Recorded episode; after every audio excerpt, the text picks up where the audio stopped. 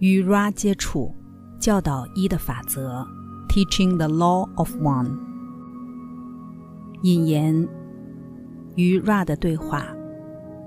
Ra 的通讯风格只有问答式，他们觉得这种格式是最好的，确保该小组中每个人的自由意志不受删减。Ra 将他们的通讯描述为窄波段的，这意味着几件事。第一，维持他们的通讯需要大量的专注和修为。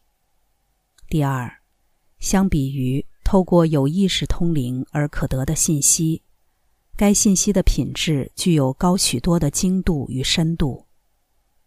第三，他们向往主要聚焦于哲学和永恒的灵性原则，这意味着要避免那些只有表面价值的短暂信息。Ra 选择了唐、卡拉、吉姆来通信，当然是因为唐和卡拉已经练习并精炼通灵过程很多年了。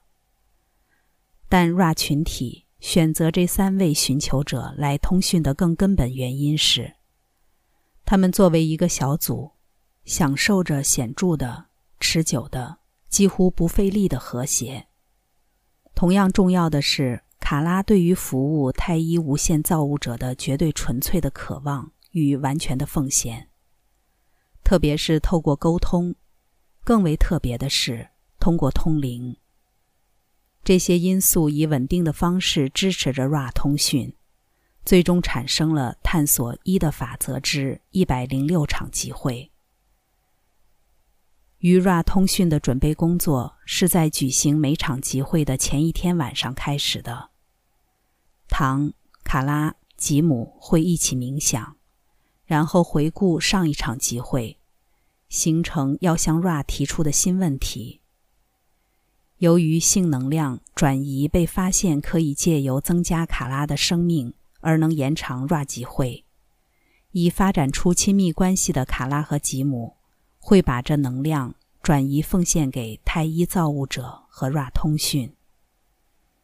在该集会的早晨，唐、卡拉、吉姆会吃一顿清淡的早餐，然后吉姆会给卡拉做背部按摩，以延缓他因持续一小时左右躺着不动而终究会产生的关节炎疼痛。在早餐和集会之间，他们会一起在客厅冥想。在这个冥想期间。唐经常会获得另外一个或两个问题来问 Ra，然后他们会退回到 Ra 集会的房间，使卡拉就位于房间中央的床上。吉姆将安置三台卡带录音机，以确保录音成功。唐会测量 Ra 称为的附属物，即圣经、熏香、盛水的圣杯与蜡烛。以确保他们按照 Ra 的指示处于最佳位置。这些物品因其对卡拉的个人意义而被 Ra 选择，因为他在教会之圣坛工会供职，并且每周日都给圣坛布置这些物品。当他离开身体时，他们对他来说是极大的安慰。Ra 给了该小组一个叫做。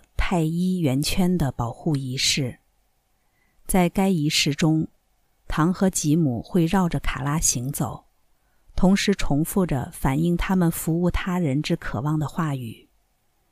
然后，唐会坐在他的椅子上，检阅一下要问 Ra 的问题。吉姆会坐上自己的椅子，并开始一段将持续整场集会的冥想。他会观想光从卡拉的头顶移动，穿过他的能量中心，往下一直穿过他的脚底。在完成太一圆圈后的一到两分钟内，Ra 就会开始该集会。在与 Ra 通讯的三年多期间，唐能够向 Ra 提出了两千六百多个问题，Ra 群体的回答。允许他能够把许多谜题碎片拼接在一起。那些碎片是他所需的，最终可回答他最大的、最迫切的那些问题。寻求者，寻求太一。Ra 说：“我们每个人都是一位真理寻求者。随着我们增强了自己寻求真理的意志以及我们的信心，我们将在自己和周围的世界中找到爱。我们也一定会发现我们的真实本性。另一种说法即是，太一无限造物者。”如 Ra 所说，寻求者寻求太一，如同我们说过的，平衡且自我接纳的自我，既觉察到它明显的扭曲，又觉察到它全然的完美。要去寻求太一，歇息在这个平衡的觉知中，该实体便开启自我朝向如其所示的宇宙。于是，一切事物的光能量被这个剧烈的寻求所吸引，并且无论这个内在寻求与被吸引的宇宙性普拉纳在何处相遇，太一的领悟便发生了。在我们的通灵集会期间，星际联邦于每次集会开始之前，几乎总是建议寻求者要小心地考虑信息。并运用他们自己的辨别力来确定什么对自己是有益和真实的，而把其余的抛在脑后。我们将此意见回想给这本书的读者，鼓励所有阅读 Ra 之话语的读者，以一个开放却具有辨别力的心智去靠近他们。我们在上面用了“真实”这个词，但提醒你。